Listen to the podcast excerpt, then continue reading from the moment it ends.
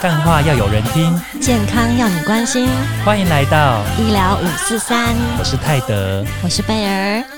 今天录这一集。呃，嗯其实是我自己的私心，你有什么私心？因为之前我有一个好朋友，他是带领我去品酒会，嗯然后开始带我去喝威士忌。嗯，那从那个时候开始呢，我才觉得说，哎，原来人的呃嗅觉、人的味觉，它其实是可以品尝到这么多不同不同的风味。是对，所以从那个时候开始，我就会觉得说，哇，那个对于各种各种气味，然后味道，我都会开始很有兴趣。嗯，不是纯粹爱喝酒而已哈。对，不是不是爱喝酒，因为其实你知道我酒量不好，我就是那个三个有一个吧，就是台湾完全没有办法去代谢酒精的那种，所以我大概能喝的大概就是两杯三杯这样子。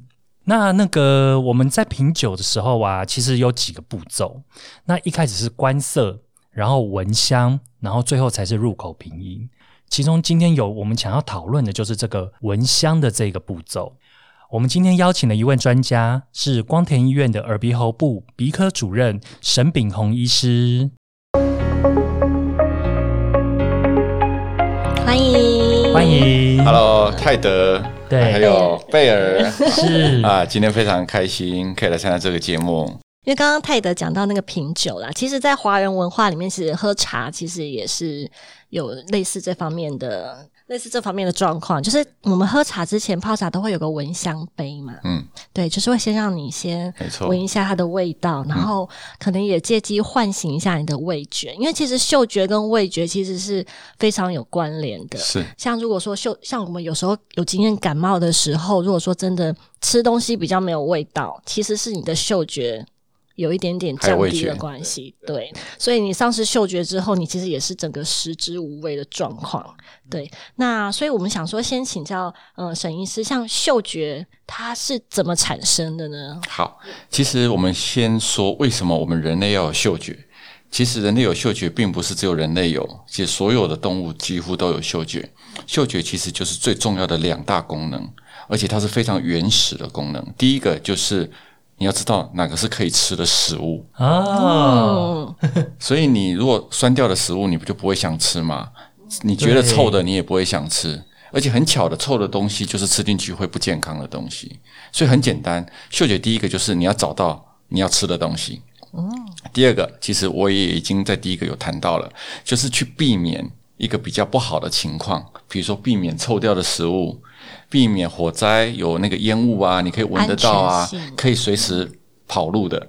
哦，所以它就是人类的最重要的两件事，就是生存跟逃跑，哦，对听起来嗅觉很重要啊非。常本能的事情。非常非常本能。所以嗅神经在人类来讲，它是第一对脑神经。嗯，这个地位来讲，我觉得是非常赶快背一下一秀二师三动动眼。它的重要性就不言可喻了嘛，对不对？你看第一个就是秀神经啊，对，就是这样子。哦哎、那我我想到一个，我最近看到电视学到的小知识，我趁着这个时候考一下泰德跟沈医师。对，就是下列三个动物，哪一个的嗅觉最好？嗯，第一个是小猪，第二个是小狗，第三个是老鼠。泰德，你觉得是什么？我猜小猪，你猜小猪，嗯，那沈医师呢？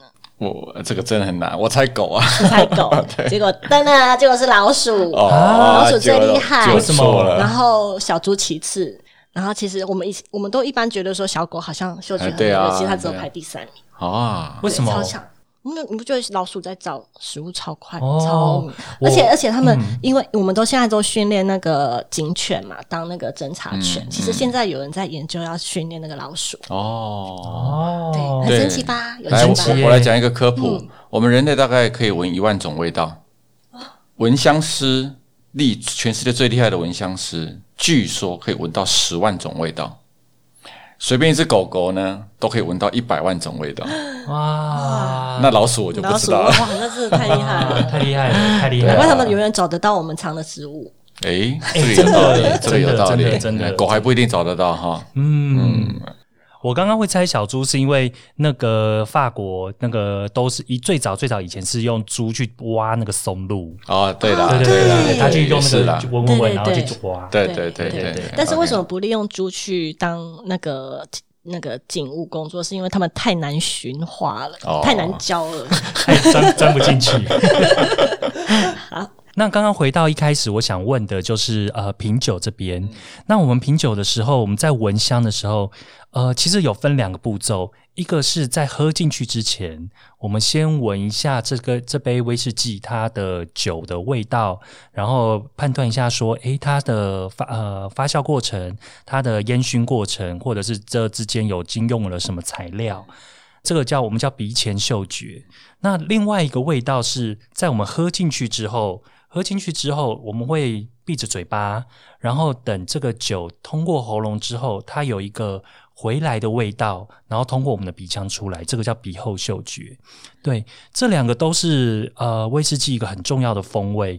那但是这个这两个风味其实呃它有差别吗？嗯还是它到底是怎么形成的 OK，所以我们讲到这个鼻前跟鼻后，大家要先有一个解剖的概念，就是说我们的鼻腔跟喉咙相通的，嗯鼻腔跟喉咙是相通的。OK，因为我们的咽部有所谓的鼻咽部嘛，跟口咽部还有下咽部，所以其实我们的咽部在后面是相通的。OK，所以有这个概念之后呢，我们就可以来解释刚刚泰德所讲的，其实我们气味绝大部分八成还是靠鼻前。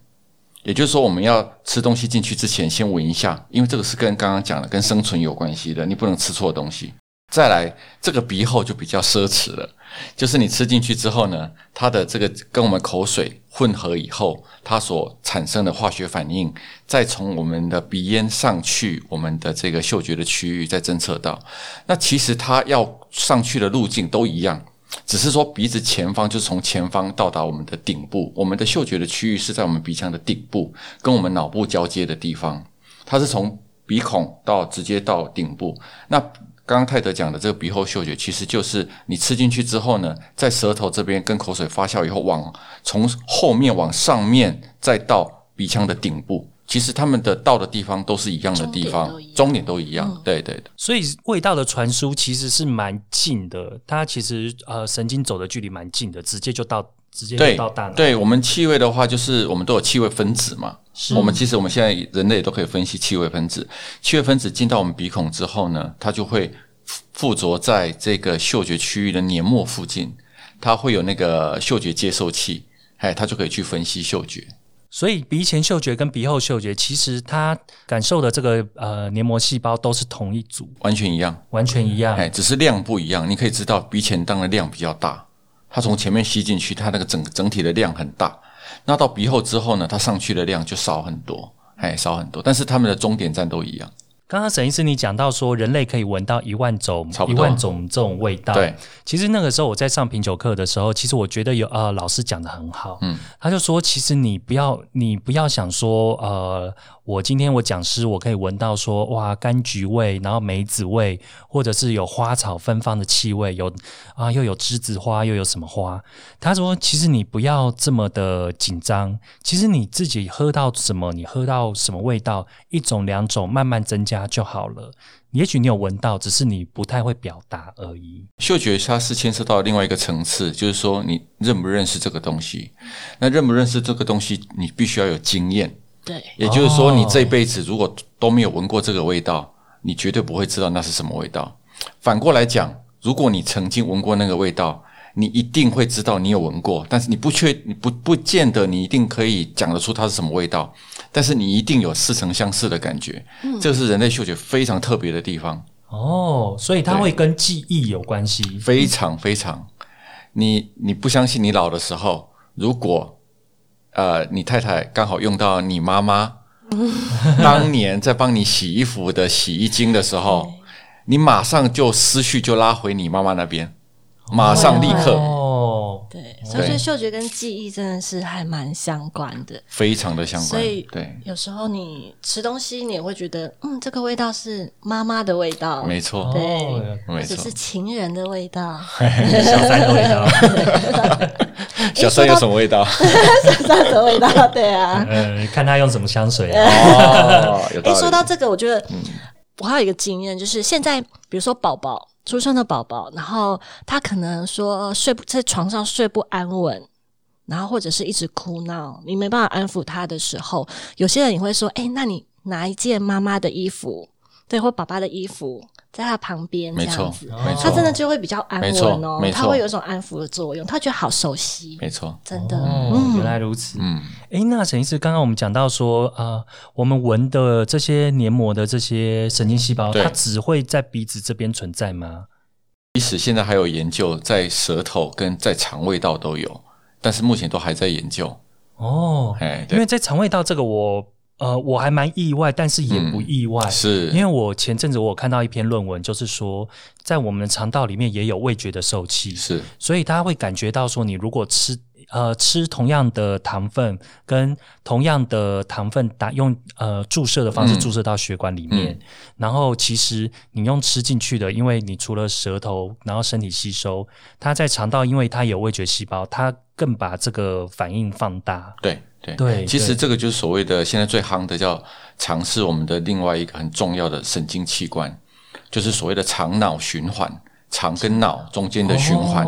哎，所以其实现在有很多呃神经退化性的疾病啊，或者是认知方面的疾病啊，反过头来也要在研究我们的肠胃道里面是不是肠胃道不健康，所以导致有很多神经方面的问题，那嗅觉也不例外。对对，哇，还蛮特别的，很特别，很特别。对对对对。所以我们说病从口入啦，这句话哈，在我行医大概二十多年来，我越来越认知这个病从口入这个这个观点，很多东西都跟吃进去的东西有关。嗯，哇，大家要注意了。而且嗅觉，嗅觉就是第一个把关的地方。嗯，对啊，对啊，对，因为大家都觉得说啊，嗅觉好像不太重要。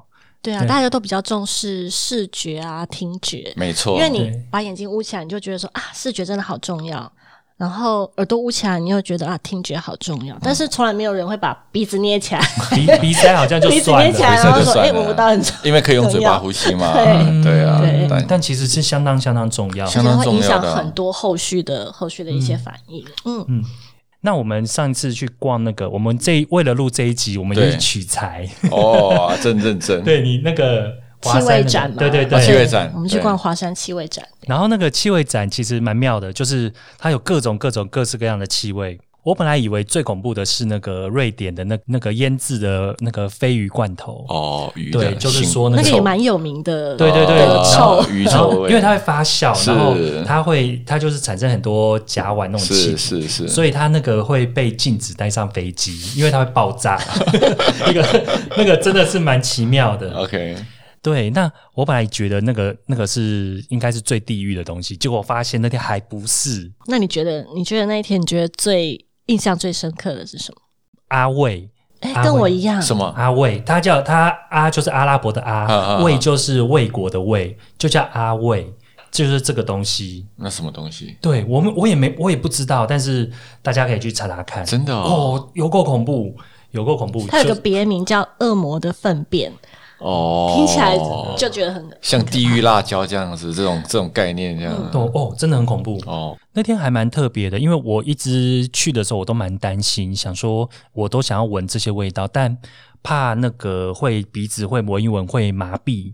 对，那这个麻痹的机制就是会为什么会这样子？哦，其实我们人类嗅觉虽然很重要，但是一旦我们人类你到一个新的环境，你味觉一嗅觉一定是第一个你会面临的。